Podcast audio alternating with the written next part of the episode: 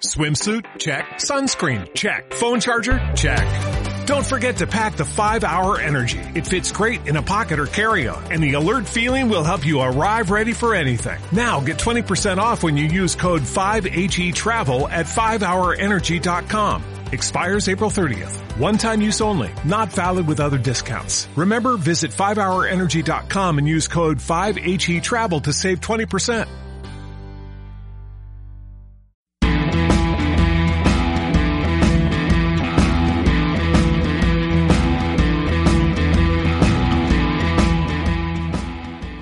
Hola, buenas noches, bienvenidas todas y todos a nuestro espacio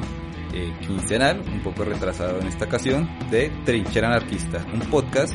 producido y realizado en la ciudad de Bogotá por el grupo libertario Vía Libre, aquí representando a la Secretaría de Comunicaciones. Y en esta ocasión estamos, quien les habla Sebastián. Luisa. Hoy vamos a hablar sobre Emma Goldman y también algo de la coyuntura en temas de género aquí en Colombia y Latinoamérica. Bienvenidos. Bueno, como es usual en nuestros análisis de actualidad y de coyuntura previos a nuestro tema grueso de este episodio número 3 del podcast, que igual si recién están llegando a escuchar este episodio y no han escuchado los otros dos, les invitamos a, buscar eh, Trinchera Anarquista tanto en Spotify como en Evox. Y bueno, también no olviden, toda esta información igual también está publicada en nuestro sitio web www.grupovialibre.org. Dentro de los eventos, bueno, tenemos eventos eh, como en lo inmediato, creo que para la próxima semana, ¿cierto Lisa? Creo que se viene un, evento precisamente del Grupo Libertario Vía Libre sobre coyuntura, pero estaremos próximas a colocar en nuestras redes sociales en Facebook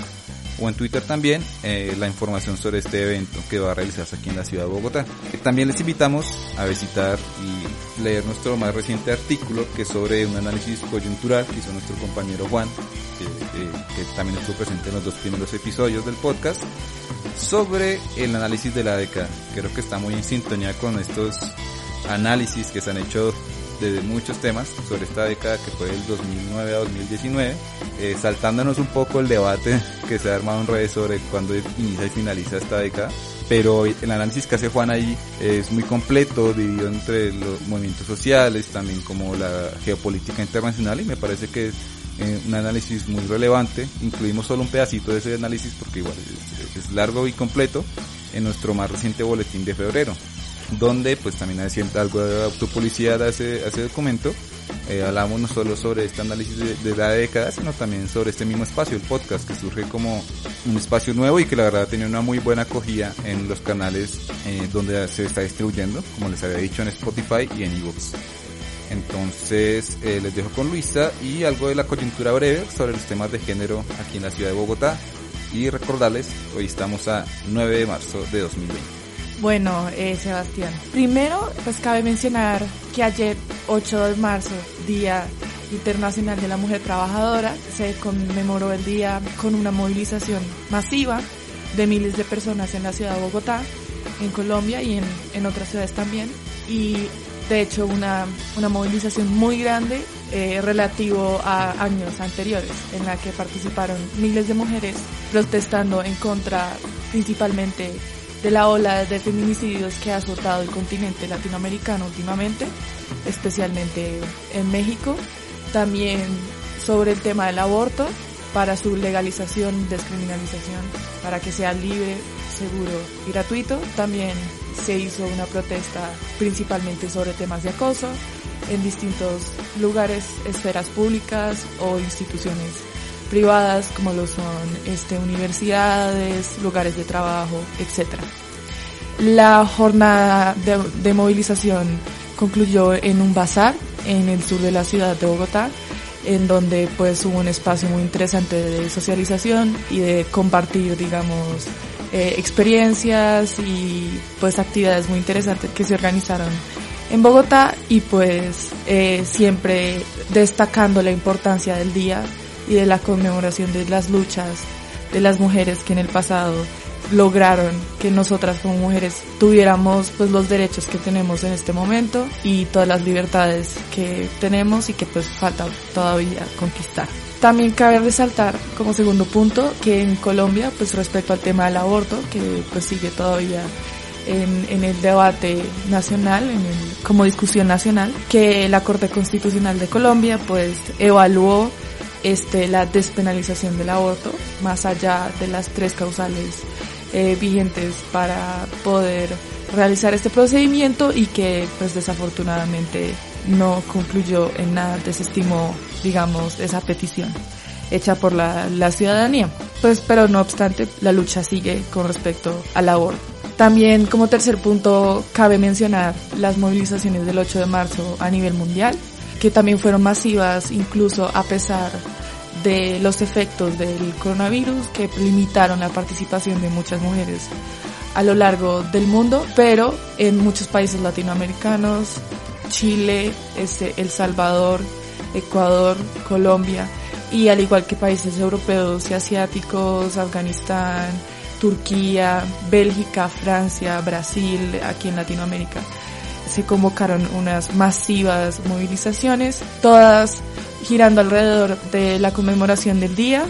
y de las luchas históricas del feminismo eh, y de las mujeres, pero asimismo también poniendo sobre la mesa temas nuevos de discusión y pues nuevas demandas, como por ejemplo la despenalización del trabajo sexual en los Estados Unidos, por ejemplo, y pues el fin de las violencias en general en muchos países. En España, en Bélgica y en México se convocó a un paro, un paro de mujeres el día 8 de marzo, al igual que hoy, día 9 de marzo. También se realizaron otras manifestaciones vinculadas un poco con, en Brasil, demandas al presidente eh, Jair Bolsonaro por sus frases bastante machistas. Y también es importante mencionar que en Chile hubo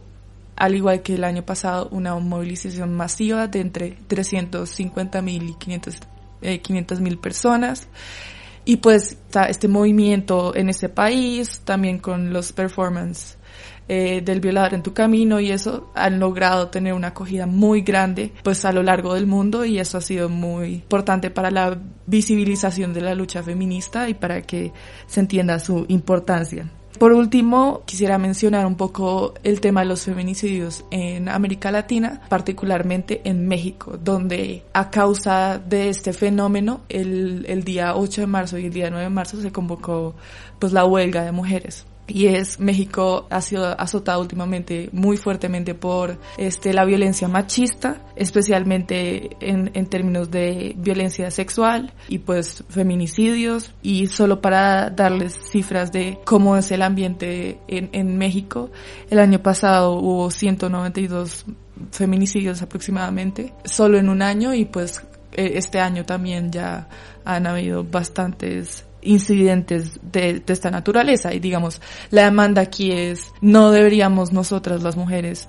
y así lo, lo dijeron ellas en México, morir solo por el hecho de ser mujeres. Entonces, es una de las demandas mayores de la jornada de movilización de ayer. Y creo que de hecho, en contraparte, eh, la movilización que hubo en México también fue duramente criticada por los sectores más tradicionales y por los más mediáticos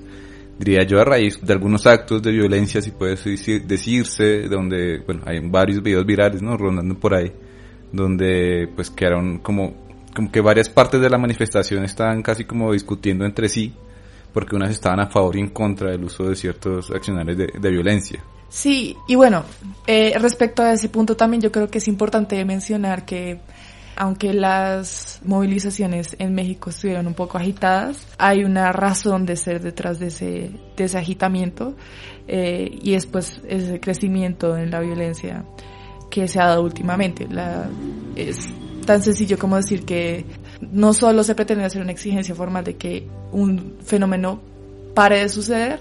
sino también la protesta en sí y la manifestación en sí es una es un símbolo y es una muestra pues de rabia, de indignación y de molestia frente a muchos crímenes que continúan aún impunes. Y de hecho aquí en la manifestación en Bogotá también fue muy mediático, nuevamente haciendo como la, prensa tradicional dando una imagen negativa de, las manifestaciones cuando como tú bien dices esta rabia como que ya, ya se desborda por parte de quienes se estaban manifestando ayer. No sé si tú nos puedes contar más sobre de, lo que fue esta movilización y estos momentos como tan álgidos que hubo alrededor de cuando la marcha iba pasando alrededor, de estaciones de policía y por qué, por qué en específico con, con las estaciones de policía. Bueno, ese es un punto importante. Básicamente, bueno, una de las consignas que más se gritaron el día de ayer en la movilización fue el Estado no me cuida, me cuidan mis amigas. ¿Por qué? No solo por, como ya mencioné en el caso de México, crímenes eh, relacionados al género que quedan impunes, sino también porque el Estado y sus instituciones violentan a las mujeres y esos casos también quedan impunes. Cabe recordar el caso de hace aproximadamente un mes de una mujer que por colarse en el sistema masivo de transporte público, el Transmilenio, fue luego llevada por un policía y fue violada. Entonces, y estos, este, tipo de, de, crimen no tuvo ninguna pues repercusión seria. La marcha, efectivamente la marcha del del día de ayer aquí en Bogotá sí, pues fue bastante agitada con respecto, pues, cuando pasábamos por lugares donde había policía, eh, en especial por esos incidentes de complicidad de los policías en ciertos actos de violencia en contra de las mujeres, por el hecho de que ellos mismos cometen esos actos y quedan impunes, y por el hecho de que como institución protegen no los intereses de las mujeres, sino otros intereses. Que pues podemos luego hablar de ese tema en específico, pero digamos, la, la policía es una, es una institución de hecho bastante dañina para las mujeres en esta ciudad. Y además también fue agitada la, la, marcha alrededor de iglesias, pues claramente porque, digamos, la iglesia como institución y también sectores conservadores y fundamentalistas religiosos y esos han sido muchos de los limitantes para pues poder nosotras obtener nuestros derechos eh, reproductivos con respecto a la cuestión del aborto y cosas por el estilo. Y pues es tiempo ya de que esas instituciones externas se salgan de nuestros cuerpos y paren de decidir por nuestros cuerpos, digamos, entendiéndonos a nosotras como personas que pueden decir sobre sí mismas y que pues son libres, digamos, de pronto soberanas sobre su cuerpo. Sí, creo que de hecho relacionándolo con el tema de hoy, estos sectores como que se identifican tanto en Argentina como acá como los del pañuelo azul, vienen a representar algo de ese puritanismo del cual criticaba tanto Emma Goldman precisamente.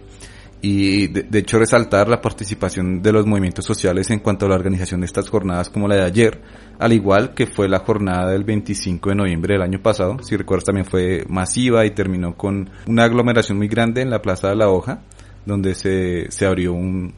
una pancarta feminista gigante, realmente muy, muy grande. E incluso creo que días antes de la manifestación de ayer, eh, en el clásico de fútbol capitalino acá de Millonarios contra Santa Fe, una, una grada del estadio también estuvo cubierta por una pancarta feminista que trataba como de reivindicar también el espacio de las mujeres en estos lugares eh, que, tradicionalmente siempre han sido cooptados también no, no solo por, por hombres, sino en general por, una actitud muy machista como estos espacios deportivos creo que entonces ya les invitamos nuevamente a, ver algunos, algunas fotos del registro que se hizo donde el eh, Grupo Libertario de la Libre participó de esta movilización el día de ayer. También algunos videos que ya se han subido, los pueden ver todos en nuestras redes sociales, en Facebook principalmente. Y bien, pasaremos entonces, eh, si quieres ya, Luisa, hablar del tema que nos convoca hoy, que es hablar de esta figura tan polémica en su tiempo, y tan relevante para la construcción de, eh, del, anarquismo a principios del siglo XX y también de, de muchas ideas del feminismo, como se relacionaban con las luchas y los movimientos sociales, como lo fue Emma Goldman. Entonces, entremos en materia y te he entendido que tú nos vas a hablar de la biografía de Emma Goldman. Sí, Emma Goldman, ella eh, nació en junio 27 de 1869 en Lituania, que para ese entonces era parte del imperio ruso, y murió en 1940 en, en Toronto, en Canadá. Ella, ella fue una, digamos, figura anarquista muy importante en los Estados Unidos de América. Ella luego viajó a los Estados Unidos y entre en 1880 y 1917 realizó bastantes actividades asociadas al anarquismo por razón por la cual ella fue encarcelada en numerosas ocasiones. Entonces, inicialmente ella se mudó a, la ciudad de Nueva York en 1889 y formó una asociación bastante cercana con Alexander Bergman, otro anarquista que fue encarcelado en 1892 por un intento de asesinato de un político eh, durante una huelga de trabajadores.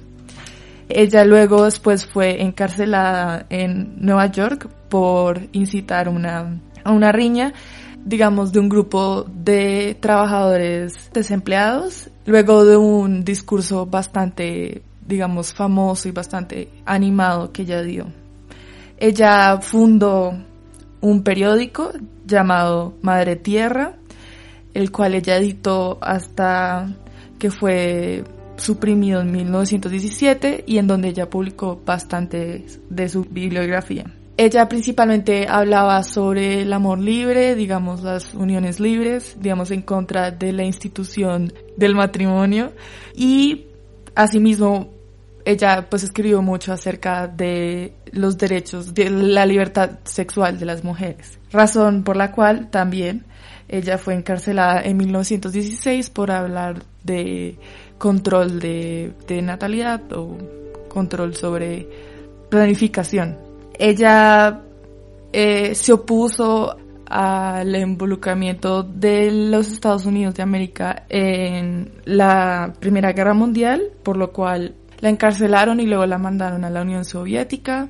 en donde ella también escribió un texto pues de su desilusión. Y pues en sus últimos años, digamos, Hizo actividades en diferentes partes del mundo, escribió una autobiografía y pues murió luego en Canadá. Creo que de hecho en las últimas partes de su vida, ¿cierto? Creo que ella estuvo incluso visitando la sede la CNT en Barcelona y, creo que también fue una figura más bien simbólica que ayudó a inspirar a, a los milicianos de la época en plena guerra civil española. Y digamos a mí personalmente me llama mucho la atención de este símbolo porque cuando yo leía una introducción que ella misma hace a un libro, a una edición de un libro que escribió su compañero Sacha, eh, Sacha Bergman, Alexander Bergman, en esa introducción ella habla como de lo duro que fue para ella enterarse del suicidio, el suicidio de, Alexander Bergman tres meses antes de que estallara la revolución eh, en España, en, en 1936 y creo que esos, esos fueron muchos de, los de los hechos que la motivaron a ella para irse allá y, digamos poner sus esfuerzos en, en, creer que esta revolución iba a ser como la revolución definitiva tanto para el anarquismo como para, para las ideas socialistas en general en la época. Otro de los hechos curiosos que a mí me parece relevante, que no está necesariamente ligado como a un hecho que, que impulsara a Goldman, pero por el cual fue muy estigmatizada, fue el hecho de que en 1901 un hombre conocido como León Solzgos, aduciendo que había ido a algunos mitines de, donde hablaba Emma Goldman y también donde hablaba Alexander Bergman, eh, se vio motivado para ir a y aprovechar, como decimos acá en, Colombia, el papayazo, que fue acercarse al, entonces presidente de los Estados Unidos, eh, McKinley, y le disparó y, eventualmente este presidente murió. Entonces creo que ese hecho, obviamente matar al presidente de los Estados Unidos fue muy mediático y también puso el ojo de las instituciones represivas sobre Emma Goldman en su momento. Y sobre el anarquismo también. Sí, en general. Creo que de hecho acá en Colombia eh, durante... Eso fue en 1901, ¿cierto? Y, como los ecos de, esa estigmatización al movimiento anarquista y socialista en general también llegaron acá a Colombia cuando se promulgó esa ley de principios de siglo que decía que estaba acá prohibido el ingreso de comunistas y anarquistas al país. Ley que incluso, pues obviamente ya estaba como obsoleta, pero fue eh, formalmente como eliminada hace tan solo unos pocos años aquí en Colombia. Pasando ya a hablar de, la biografía de Emma Goldman, se le reconoce profundamente por, como también lo fue Jorge Lecer Gaitán aquí en Colombia, como por estas personas que eh, durante estos discursos públicos eh, fomentaban como grandes emociones en, el público al cual llegaban.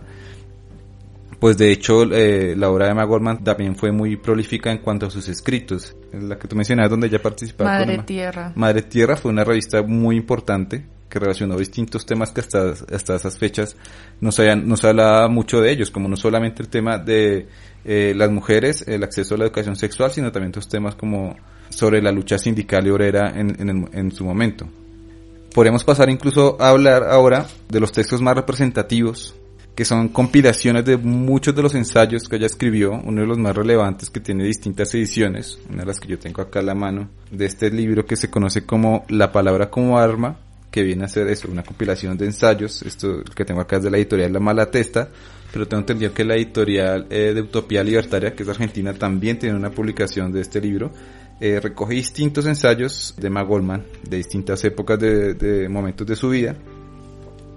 y también a, nivel acá más local en Bogotá, en, la, en librerías como La Valija de Fuego y otras librerías más, más pequeñas, pueden encontrar un librillo titulado Emma Goldman Ensayos, que lo realizan los compañeros de la imprenta comunera, que es un proyecto pues autogestivo de, de impresión de distintos textos. Yo tengo eh, este Emma Goldman y otro de, de, los hermanos Flores Magón también, que producen ellos. Los pueden encontrar en redes sociales como arroba imprenta comunera. E, este librillo de Magolman tiene pues una introducción eh, eh, por, por quienes lo editan, pero también incluye varios de los ensayos como más icónicos donde ella habla en específico sobre anarquismo y sexualidad, es uno de ellos. El otro es la hipocresía del puritanismo y finalmente tenemos el de matrimonio y amor. Personalmente este formato chiquito de librillo me parece una buena introducción a quienes no conocían la obra de Emma Goldman y sus postulados en especial sobre el tema del matrimonio porque pienso yo que esta institución del matrimonio es la que ella siente en carne propia, que tengo entendido que es la que le, le, motiva a dejar su Lituania natal, ¿cierto? Ella, en el momento en el que sale para Estados Unidos, dice la leyenda, bueno, dice no la leyenda, su propia biografía es que ella sale de Lituania solo con, y llega a Nueva York con una máquina de escribir y cinco dólares, y huyendo de un matrimonio arreglado que tenía. Claro, esto es una motivación muy personal y empieza a desentrañar todo lo que implica el matrimonio tan naturalizado que estaba en la época como esta institución opresora que en realidad viene a, a subyugar y casi que a convertir a las mujeres en, en, esclavas modernas. De hecho, textualmente dice Emma que las estructuras opresoras de la sociedad patriarcal deben ser combatidas en todos los niveles. La mujer, hoy esclava, debe luchar para adquirir su derecho a la vida y, claro está, ser la dueña de su propio destino una crítica muy clara a este modelo. Y también este otro artículo que viene acá en este, en este librito de los compañeros de imprenta comunera, habla sobre el puritanismo, en una dura crítica a este modelo de sociedad eh, justificado por la iglesia y por los sectores más conservadores de la sociedad, que como decíamos hace un instante, se ve reflejado hoy en día en las posturas políticas de la ultraderecha más justificada en el fundamentalismo religioso. Incluso también es uno de los primeros textos donde Emma habla sobre no solo sobre la institución del matrimonio, sino, sino sobre el concepto de amor libre, que ha sido muy discutido a lo largo de todo el siglo XX y con distintos matices, pero pues acá Emma lo habla como una propuesta política contraria a la institución del matrimonio, es decir, el, el acercarse, eh, digamos, el amor entre personas, de ella vanagloria mucho este concepto de amor, lo, también lo idealiza mucho, pero lo usa como estrategia política para contraponer eh, a la institución como eh, esclavizadora del matrimonio. Otra parte también muy relevante de este texto, eh, eh, en específico el, el ensayo de matrimonio y amor, es que empieza a meter el tema de la lucha sindical y obrera, pero que también está muy ligada a su crítica sobre el capitalismo y el papel de las mujeres incluso entre los movimientos obreros, porque ella hace una crítica muy relevante sobre el hecho de que el liberalismo eh, se van a gloriar en su momento, en primera, la primera década del siglo XX, de permitir trabajar a las mujeres, que eso les iba a empoderar, pero en ese momento Emma también hace la crítica de que igual iban a seguir siendo mujeres empobrecidas y siendo esclavas no solo ahora de, de la vida como de esposas, de hermanas, de hijas, que les imponía la, el hecho de ser mujeres, sino también el, hecho de ahora ser trabajadoras. También dice, me, me gusta mucho esta parte donde dice, hay 6 millones de mujeres asalariadas, es cierto, 6 millones de mujeres que tienen el mismo derecho que los hombres a ser explotadas, robadas y a aclararse en huelga. También a morirse de hambre. ¿Algo más? Sí, 6 millones de trabajadoras asalariadas de cada tramo de la vida, desde el elevado trabajo cerebral hasta el más difícil y duro trabajo manual, en las minas y en las estaciones de ferrocarril. Y así sigue, sigue este texto. También, como lo nombramos ahorita, otro texto muy relevante es la autobiografía que ella publicó en dos volúmenes. Creo que acá en, en Bogotá, la verdad, yo he, hecho, he buscado intensivamente, pero solo he conseguido el volumen número uno de esta biografía titulada Viviendo mi vida. Donde ella empieza hablando de su, su vida familiar en Lituania, su llegada aquí a Norteamérica, su, como entra, me parece muy bonita. Hay una escena muy bonita donde entra eh, a un café y ve a varios distintos personajes públicos de, de, la escena anarquista en Nueva York y en ese momento es donde conoce a Alexander Bergman cuando llega eh, a una Nueva York totalmente empobrecida ella llega directamente es, eh, racializada porque no solo llega como mujer, mujer pobre, sino también una mujer de la comunidad judía. De hecho, ya no llega a Nueva York no sabiendo hablar inglés y muchos de sus primeros escritos o, discursos eh, ella los daba en Yiddish, que es eh, como esta lengua, esta lengua basada en el hebreo que se hablaba en la comunidad de Nueva York. Pasando ya de los textos, eh, me parece también relevante hablar de algunos documentales, por lo menos dos producidos en Estados Unidos. Uno, el del año 2000 que se llama The Anarchist Guest, o sea, la invitada anarquista, y el otro que es de más fácil acceso, producido en 2004 por la PBS, el Sistema Público de Televisión estadounidense, que es dentro de una serie que se llama American Experience, que hablaba sobre la historia norteamericana. También hace un, documental titulado Emma Goldman, pueden encontrarlo así en la web.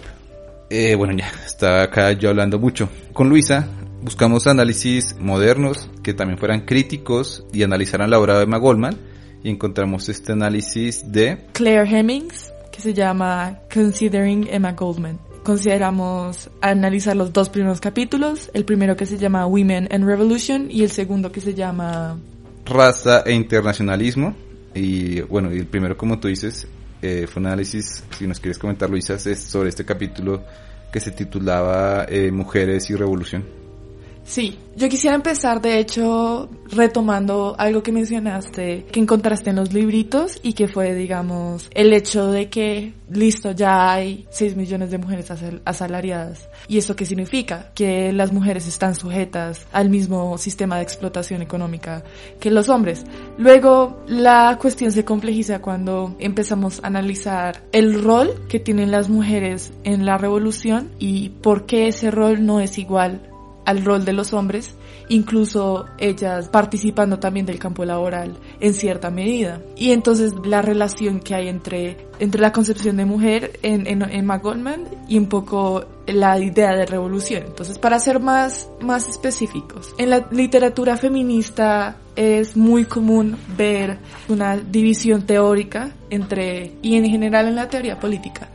entre la esfera pública y la esfera privada. Entonces, es un concepto que, que se ha desarrollado, que se ha teorizado mucho y, sobre el cual muchos académicos han hablado. Y básicamente lo que dicen es que con el paso del tiempo, específicamente eh, el siglo XVIII, el siglo XIX, con la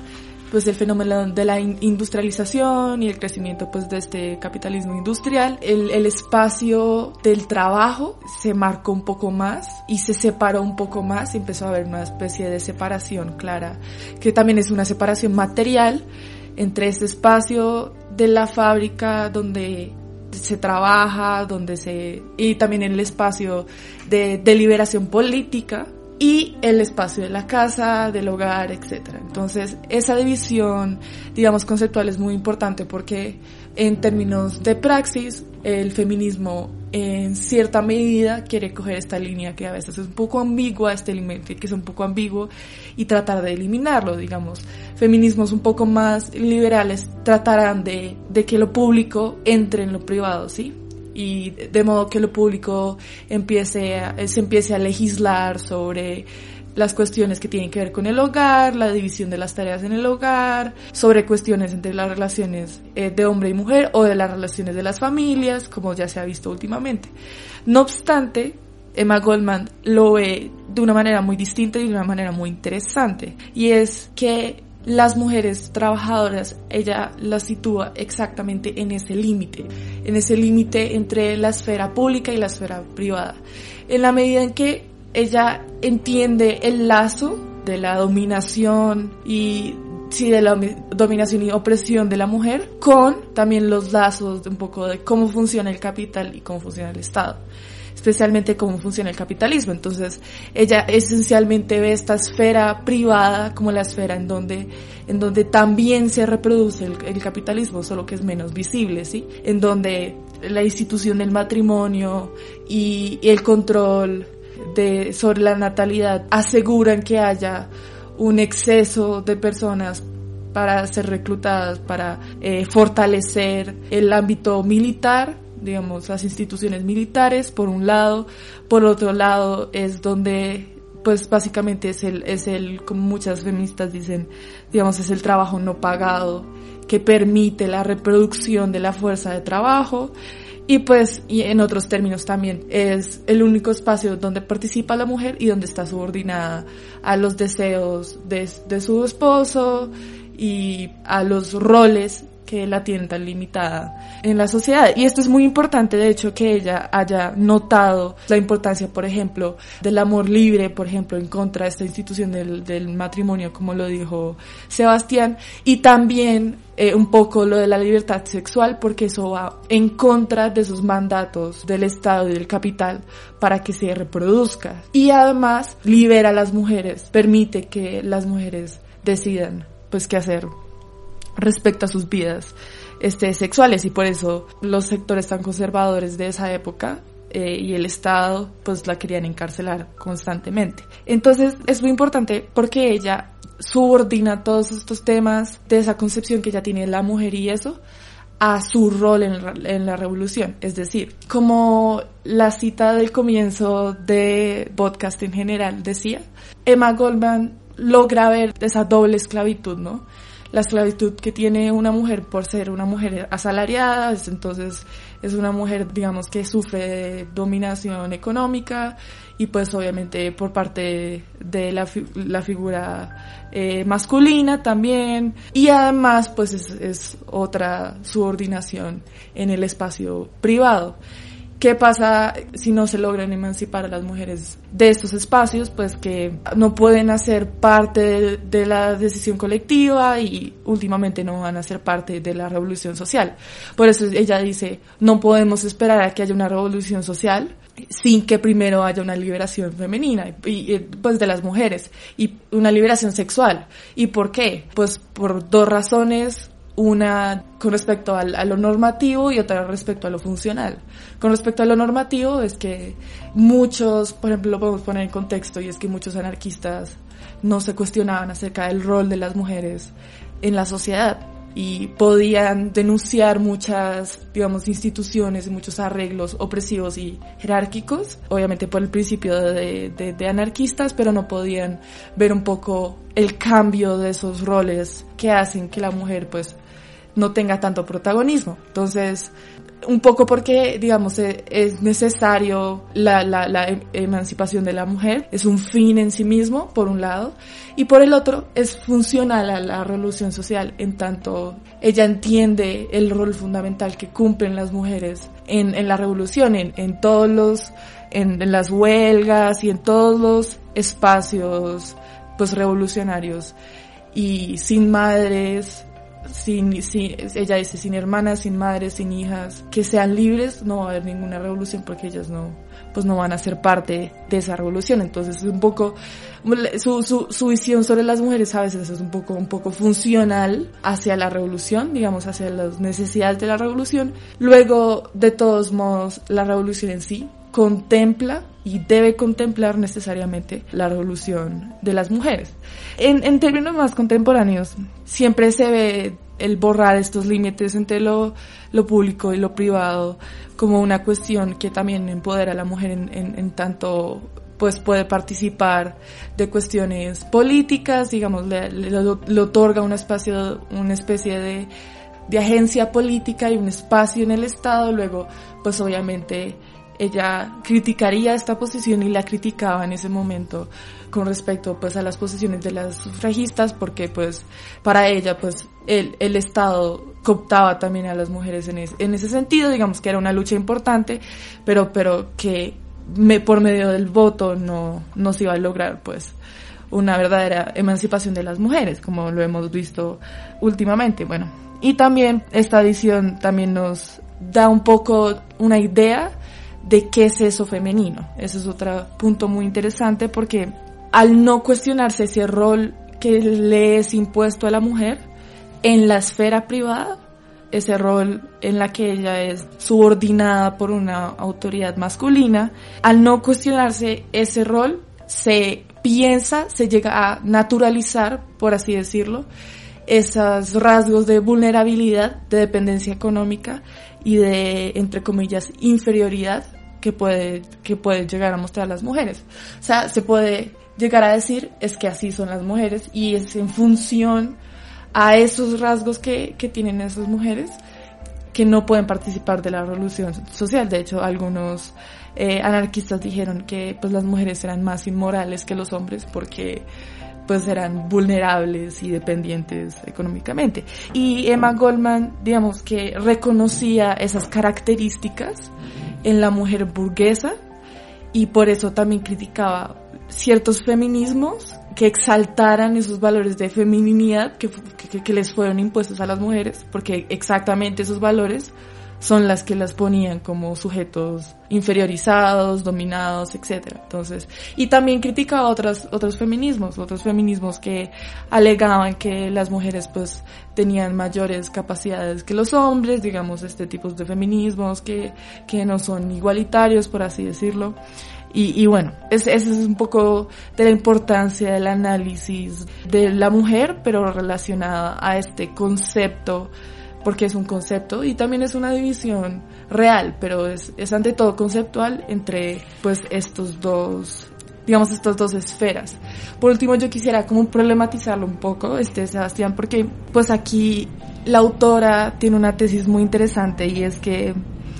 y es que pues básicamente ella se pregunta si podríamos llamar a Emma Goldman como una feminista. Eh, en general se le reconoce a Emma Goldman el rol de una de las madres del feminismo, una de las personas que pues más contribuyó y eso haciendo un poco historia del feminismo. Luego su postura frente a las mujeres era muy fuerte frente a las mujeres que voluntariamente accedían a ciertos tipos de feminismos que pues las, las terminaban inferiorizando también. Entonces, ella hace esa problematización que me parece importante hacer porque la conclusión de esa problematización es ver al feminismo no a partir de, las feministas, del sujeto, del sujeto del, del movimiento, quien participa, quien lo, quien lo dinamiza, etcétera, sino del contenido de las demandas del feminismo. Entonces, no tanto, sí, del sujeto de que hace, que, no hace, sino del contenido de las demandas. Entonces, por eso, digamos, al comienzo yo dije un poco de que lo importante aquí de Emma Goldman, o no sé si lo mencioné, es que ella contribuye al feminismo, eh, no solo apoyando las corrientes que estaban, digamos, en la época, sino más bien criticándolas. Y al, y al hacer, digamos, esa crítica necesaria, pues se expanden los límites de lo posible y lo no posible y pues se empiezan a problematizar bastantes aspectos como esos roles de género, como esa institución del matrimonio eh, y obviamente como el lugar de la mujer en la revolución social. Y ya pasando a otro complemento y también crítica que hace no solo esta autora, sino también a lo largo de, de, la historia después de la muerte de Emma Goldman, distintos, distintas autoras que se han dedicado a analizar la obra de Emma, es como si bien tú remarcabas, Luisa, eh, el análisis que hace Emma Goldman sobre eh, la importancia de ver desde una perspectiva de género, pero también de clase, las luchas sociales, hay una crítica muy fuerte que se hace a Emma y es como en un momento, en el, momento en el que ella, eh, digamos, es más una figura política en, en, Estados Unidos, en la primera década del siglo XX, es también un momento en Estados Unidos donde se llevaban a cabo linchamientos, asesinatos,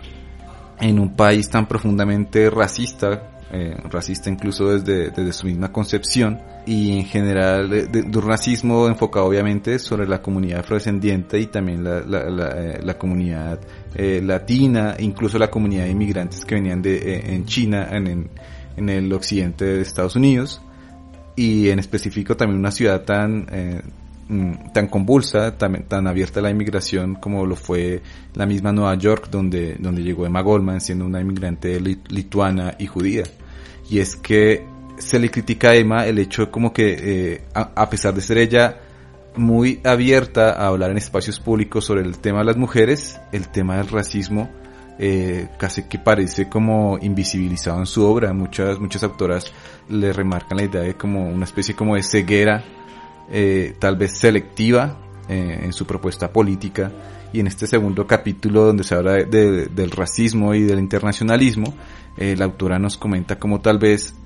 hay ciertos aspectos de la obra de Emma Goldman que obviamente no se pueden que la muestran a ella con actitudes algunas veces eh, racistas, e incluso a veces cuando habla de, de la natalidad, con algunas posturas como eugenésicas, podría considerarse, que eran igual muy comunes en su época, y ella pues es una mujer eh, también de su época se habla sobre cómo porque tal vez ella invisibilizó el tema de, estos linchamientos que ocurrían en gran parte de Estados Unidos, el tema del racismo, este sistema casi de, apartheid como también ocurría en Estados Unidos, en específico en el sur de Estados Unidos,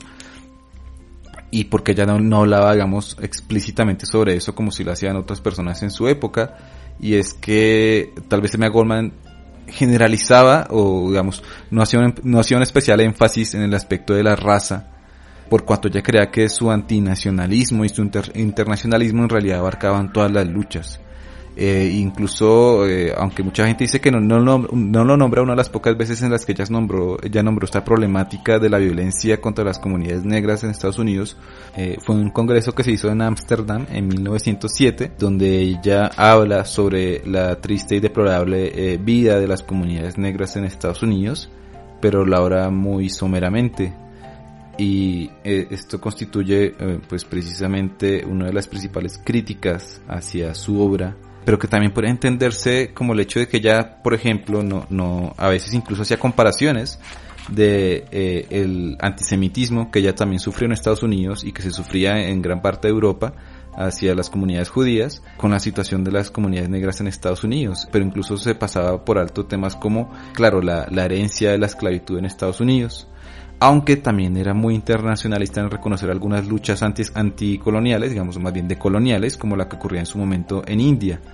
Ella se pronunció varias veces con esto. Y es que de, las conclusiones a las que llega esta autora es que precisamente tal vez el escenario de la Nueva York en la que vivía Emma Goldman estaba también profundamente racializado y segregado. Muchas de estas aglomeraciones de personas que se reunían a escucharlas, hablábamos de 3.000, 2.000 personas, en realidad eran muchas personas eh, blancas, empobrecidas también, eh, que venían de poblaciones inmigrantes eh, italianas, irlandesas, judías, también como ella de distintas partes de Europa del Este, pero el hecho de que ella no estuviera en contacto directo con las comunidades negras que sufrían el racismo en su momento en Estados Unidos, también pudo haberla parcializado al hecho de no reconocer esto como una problemática, porque si bien ella en algunas ocasiones habla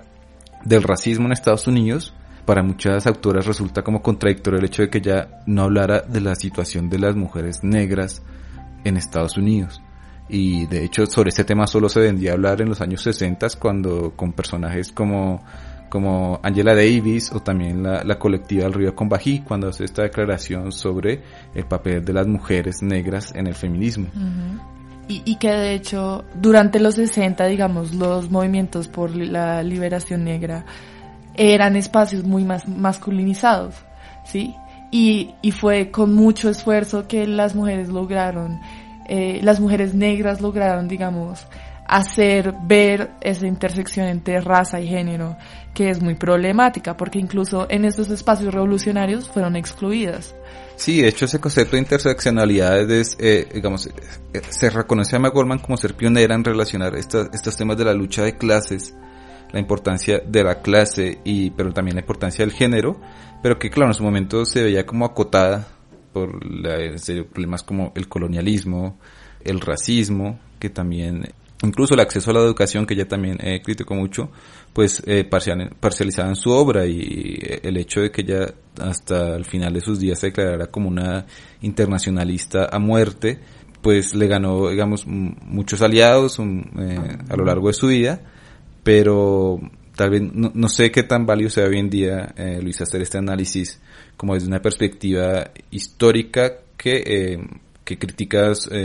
los postulados del pasado, porque por ejemplo podríamos también hablar, por ejemplo, de Proudhon, que fue es considerado también de, de los primeros que habló sobre anarquismo y que era totalmente misógino o, como hablaba también más de las mujeres. Estos análisis contemporáneos nos dan luces para tratar de, de, extraer también lo válido los aportes de distintos, eh, de distintos personajes de la historia, pero también nos permiten hacerle unas críticas a entender también este momento histórico por el cual eh, están pasando estos personajes. Pues yo diría, digamos, por un lado que en general muchas feministas teorizan, que la división que yo mencioné conceptual entre este, la esfera pública y la esfera privada, que es una división conceptual, pero que tiene ciertas manifestaciones materiales, digamos, en, en, lo material, en lo real, también se puede ver esa división. La problematizan mucho porque ven que, pues, esa línea es un poco ambigua, el límite es un poco ambiguo entre pues, lo que separa una cosa y lo que separa la otra. Emma Goldman lo que hace más bien es, es decir, no podemos solo plantearlo en estos términos, digamos acá lo planteamos en estos términos para que sea comprensible, pero dice, no podemos plantearnos solo en estos términos porque luego no podemos decir, digamos, que lo público se meta a lo privado y se solucionan los problemas. Y entonces del mismo modo, ella se opone por así decirlo, a la reificación de esta división entre lo público y lo privado. Es decir, la reificación es, es, es hacer que esto, que es irreal, se vuelva real, cobre y se, se haga, digamos, se piense que es real, así tal como se plantea. ¿Y cuál es el problema de pensar, digamos, de reificar esa división entre lo público y lo privado? Que aunque tenga, digamos, una manifestación, eh, una manifestación este material, esas manifestaciones materiales varían dependiendo, por ejemplo, de las cuestiones de raza y las cuestiones y otras cuestiones, digamos, eh, de nacionalidad. Bueno, de nacionalidad no hay tanto problema, pero sí de raza. Entonces, si bien es cierto que pues Emma Goldman no reconoce esta intersección entre raza y género en sus textos, sí yo creo que abre el espacio para hacerlo. En tanto no, no especifica, porque va, está en contra de hecho, de, del uso de esa división conceptual entre lo público y lo privado como criterio para, para ver, para emancipar a las mujeres, para digamos ver en qué sentido emancipar a las mujeres. Eso es algo un poco muy moderno, digamos, eh, que, que, que, que, participen en la vida política, etcétera, eso es muy modelo, muy moderno, eso es muy burgués, sino borrar un poco esa línea entre lo, entre lo público y lo privado, haciéndolo lo colectivo, y reconociendo también que la línea entre lo público y lo privado, digamos, es mucho más, digamos, hay más concesiones en lo público para las mujeres blancas, siempre lo, lo, hubo en términos pues materiales y que varía, o sea, ese límite varía pues dependiendo de la población de la que es sujeto. Yo creo que en, en, la, en, la, en, la, en el texto de la autora, si, si mal no recuerdo, pues se menciona que para las mismas fechas eh, las mujeres en Latinoamérica pues hablaban de esa diferencia muy marcada también entre pues las distintas razas. Si esto es relevante o no para digamos un estudio contemporáneo de pues de estas cuestiones, yo diría que al igual que Emma, Emma Goldman, por ejemplo, esa esa conceptualización que ya mencioné es un poco obsoleta para ver dónde se ubica, eh, se ubican los problemas, digamos, que afectan a, a, las, a las mujeres. Tanto, aunque hay unas ideas interesantes con respecto a la división del trabajo, una división del trabajo que se puede relacionar a roles de género y que asimismo se puede relacionar a poblaciones racializadas, digamos en, el mundo capitalista, etcétera. No solo hay una división entre digamos, ciertas naciones y ciertas otras naciones, sino que, digamos, ciertas naciones, digamos, desarrolladas y un tercer mundo, sino que ese tercer mundo está racializado. Y que adentro del primer mundo también hay unas divisiones de trabajo que tienen que ver con roles de género también, digamos, divisiones de trabajo y de género que uno puede encontrar también en el primer mundo y que mantienen al sistema funcionando de esa manera que podemos decir ella pensaba mantenía mantenía funcionando al sistema de las mujeres, ¿no? Reproduciendo la fuerza de trabajo, teniendo hijos, teniendo, sí, estando subyugada, etcétera, etcétera, de distintas maneras. No, de hecho quería complementar ahí, es que eh, me hiciste acordar como incluso hoy en día eh, hay sectores de la izquierda, incluso acá en Colombia, donde estos análisis como,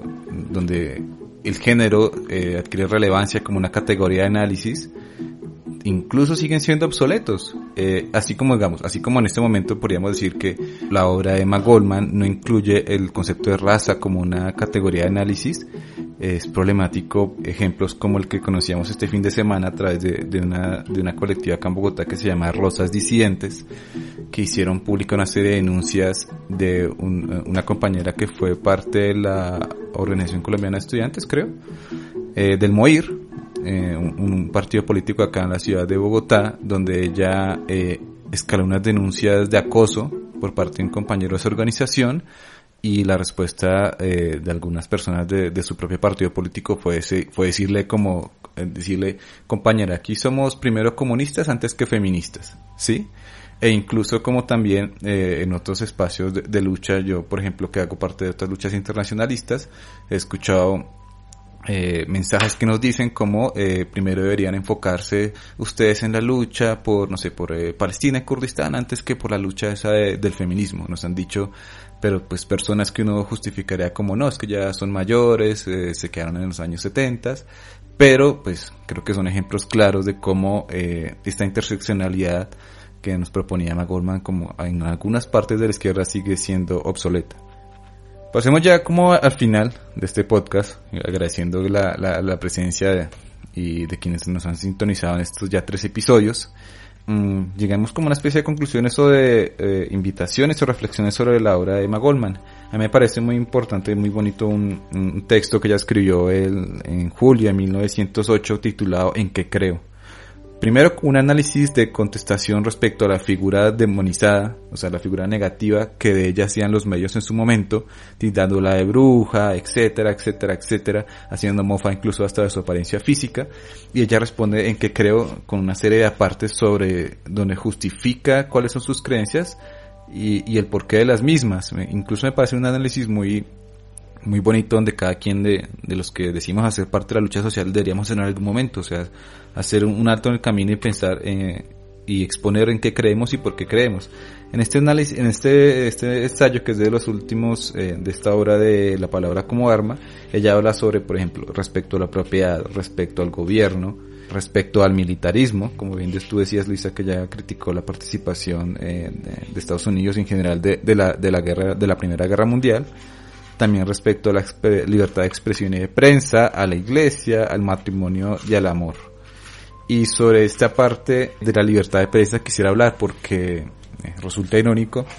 que Emma Gorman fue de las pioneras en hablar sobre la libertad de expresión, eh, más allá de la regulación misma que, que, da el Estado. Y hoy en día muchos movimientos eh, liberaloides, o de los que se hacen como llamar libertarianos, e incluso movimientos neofascistas, se anclan en la defensa de esta libertad de expresión para promover su, digamos, su, discurso de odio. En su momento Emma Goldman decía, creo que la libertad de expresión y prensa viene a significar que yo pueda decir y escribir lo que me plazca.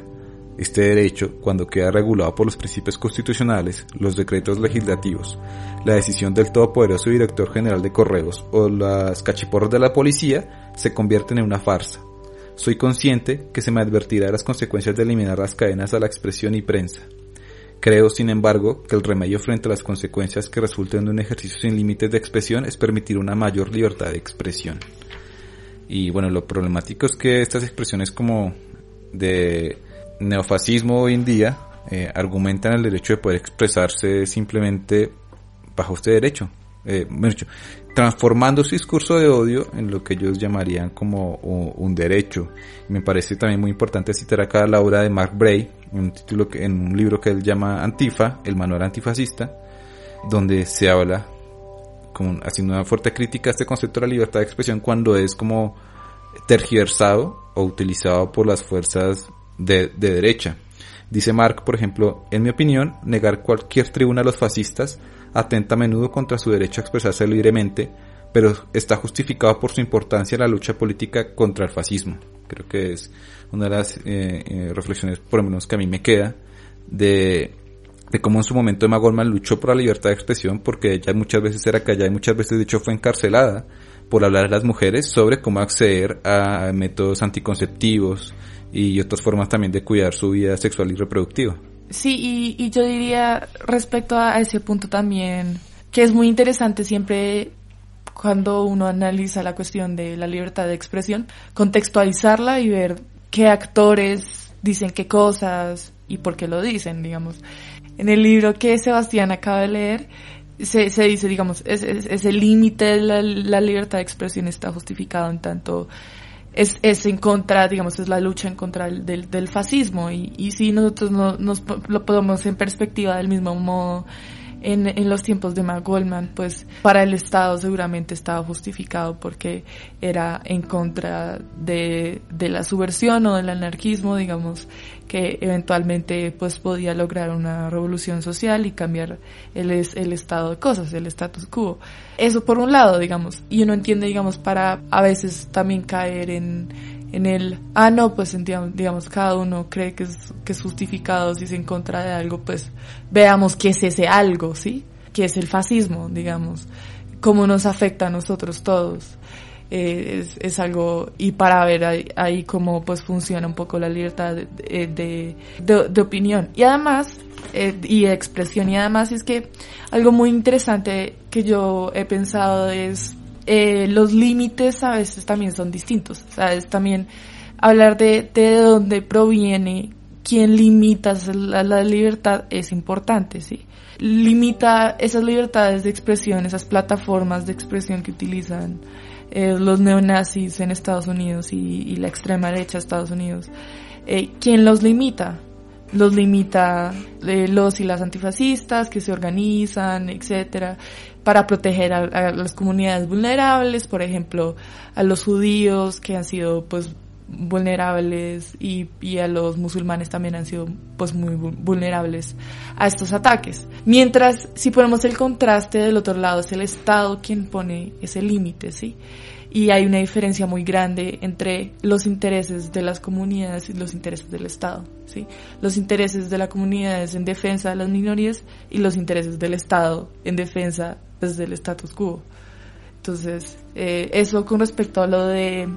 pues libertad de expresión y pues a mí sí me parece súper súper importante mencionar que digamos algo que, que por ejemplo a mí personalmente me queda de, de Emma Goldman es esa capacidad de, de problematizar ciertos aspectos de la vida que se dan por sentado, que se naturalizan mucho, que se normalizan mucho. Ciertos aspectos del carácter de las mujeres, de cómo son socializadas, etcétera. Y también un poco ver, obviamente, la intersección entre eh, clase y género, pero especialmente, digamos, el rol de las mujeres en la reproducción del capitalismo y, en el, y, y, cuál es la relación, la relación entre, entre, entre mujeres y capital y digamos cómo podemos llamar esto una doble explotación, una doble esclavitud, etcétera. Es un, es una reflexión que es pertinente todavía para, para estas épocas y se manifiesta de distintas maneras, digamos, por ejemplo, el trabajo no remunerado que hacen las mujeres para, para hacer algo al respecto, y bueno, y digamos otro, otro tipo de cosas respecto a la natalidad que en ciertos países es controlada. Yo también quisiera resaltar, también personalmente me quedan dos, dos reflexiones que hace Emma Goldman en, en este último texto de En lo que creo. Uno es sobre los actos de violencia donde ella, eh, digamos, condena esta violencia como política en su momento. Claro, ya está en un contexto donde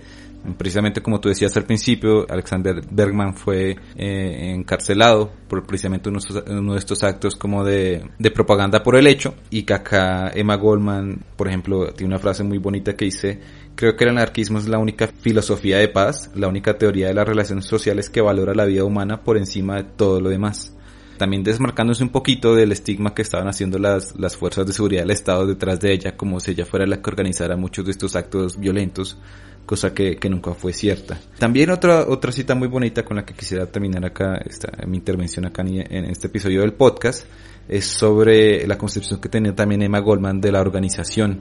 Ella, ella se, se fue la experiencia de la Revolución Española muy motivada con lo que encontró allá respecto a la organización de, de la CNT y de la AIT.